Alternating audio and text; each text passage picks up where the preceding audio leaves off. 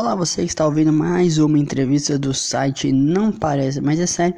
Hoje nós iremos entrevistar o grande, o grande ator Roberto Birindelli, que tá gravando, na verdade já gravou, mas nós vamos conversar com ele pós-gravações, né? Filme Águas Selvagens, tá? Um filme que ainda não sabemos como vai ser o lançamento dele, porque né, estamos no meio de uma pandemia, mas com certeza se tivermos alguma novidade, alguma data, nós passaremos você primeiro. Agradecer novamente ao Roberto para um pouquinho do seu dia para conversar com a gente. Olá, então pessoal do site, não parece, mas é sério, é Roberto Berindelli, então vamos lá, as respostas. Bom, primeiramente, Roberto, me explica para quem está nos ouvindo sobre o que é o filme Águas Selvagens. Como sempre, o detetive sai em busca de uma informação, sai em busca de um caso que ele acha que tem que resolver e vai sempre encontrando coisas cada vez piores, piores, piores. E o espectador vai descobrindo a partir do que o, o detetive vai encontrando. Então, de certa maneira, ele é os olhos do espectador também. E é uma história, tem um pouco sobrenatural, como toda lenda, mas é uma coisa concreta, um menino morto que se transformou em anjo, isso tem, tem na Serra Carioca, tem tudo que é lugar, né? esse tipo de coisa. E se esse, esse detetive se vê envolvido, esse detetive vai tentar desvendar um crime, mas no meio da investigação se dá conta que ele está metido numa rede de tráfico de crianças e mais adiante de pedofilia, e cada vez problemas é, mais inusitados, mais violentos e que vão tornando a história mais interessante. O filme ele é uma coprodução Brasil e Argentina. Quando você está num filme com essas coproduções, isso muda a preparação, a sua preparação como ator? Eu acho que essa aqui, Águas Selvagens, é a minha quinta ou sexta coprodução. Eu já fiz coprodução Brasil-Argentina, Brasil-Uruguai, eh, já fiz, eh, agora fiz uma que é Panamá, Medellín e Chicago, que é o Human Person. Agora eu vou fazer uma que é Inglaterra e Espanha. Então, eh, eu estou sempre, sempre metido em alguma coprodução.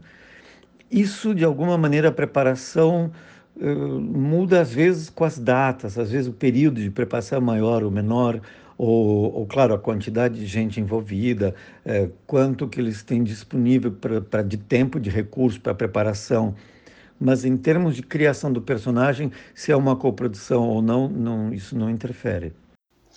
O seu personagem, né, o detetive que você trará para as telonas, ele se envolve com o sobrenatural e também com gangues.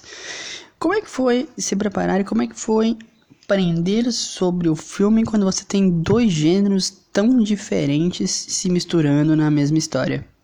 Pesquisei bastante a região, já fiz vários policiais, claro, mas assim, é um detetive que tem seus problemas pessoais, é, foi muito humanizado no roteiro, então é uma história muito interessante. Ele tem um problema com a filha, ele tem um problema de relacionamento, é, não tem dinheiro, está ferrado, então pegou esse emprego tentando resolver um problema familiar.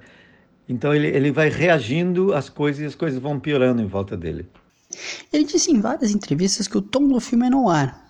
Pra quem não sabe, o filme no ar é aquele filme de detetive lá na década de 40, 30, enfim. Como é que é gravar um filme como esse, ainda mais que não é um gênero tão comum para o cinema atual?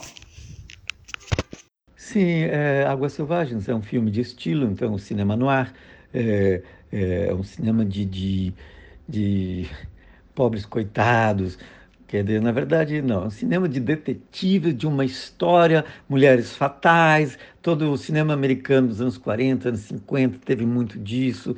Ah, no Valvag também teve, teve um pouco disso também. Mas o, o interessante, sim, é, se falava no ar porque era sempre noites escuras. Aqui não tem. É muito solar nesse sentido, mas a temática é no ar. Então, muitas camadas, porque nada é o que parece no início. Ele encontra uma situação e dentro da situação tem um detalhe que vai levar para outro lugar. E esse detalhe mostra que tem algo escondido atrás. Então, são pequenas nuances, tem que estar muito atento no filme, senão vai, vai passar pelas pistas. Porque é legal nesses filmes de detetives que, à medida que ele descobre as coisas, o espectador também descobre. Então, esse detetive leva o olhar do espectador a ir se aprofundando nas camadas do filme. E para encerrar, também já agradecendo o seu tempo, momento para conversar com a gente.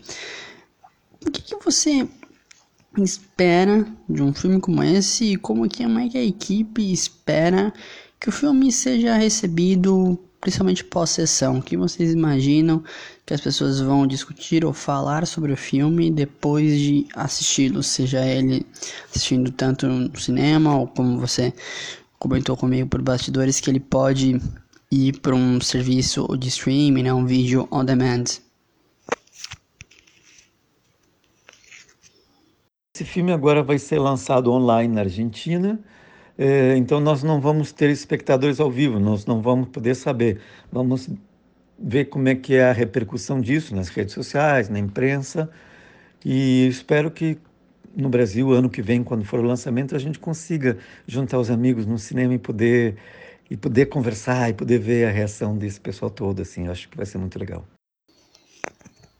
E para que você, você que quer saber um pouquinho mais sobre cinema, quadrinhos, games, tá? acesse não parece mais é sério.com. Você ficará sabendo de tudo sobre o que nós falamos no nosso dia a dia, sobre esses três grandes temas né? Lembrando que nós estamos em duas redes sociais, aí vocês aproveitam para seguir a gente e ficar sabendo das notícias fresquinhas para vocês, tá? Nós estamos no Facebook, basta digitar não parece mais é sério no Facebook, você irá nos encontrar rapidamente. E no Instagram também com o mesmo nome, basta digitar não parece mais é sério no Instagram e vocês irão nos encontrar. Tá? Então segue lá gente, comenta, fale conosco, estaremos sempre abertos para conversar com todo mundo. Então, até mais, gente. Muito obrigado por vocês terem ouvido a entrevista até aqui e nos vemos na próxima. Até mais. Valeu, abraço.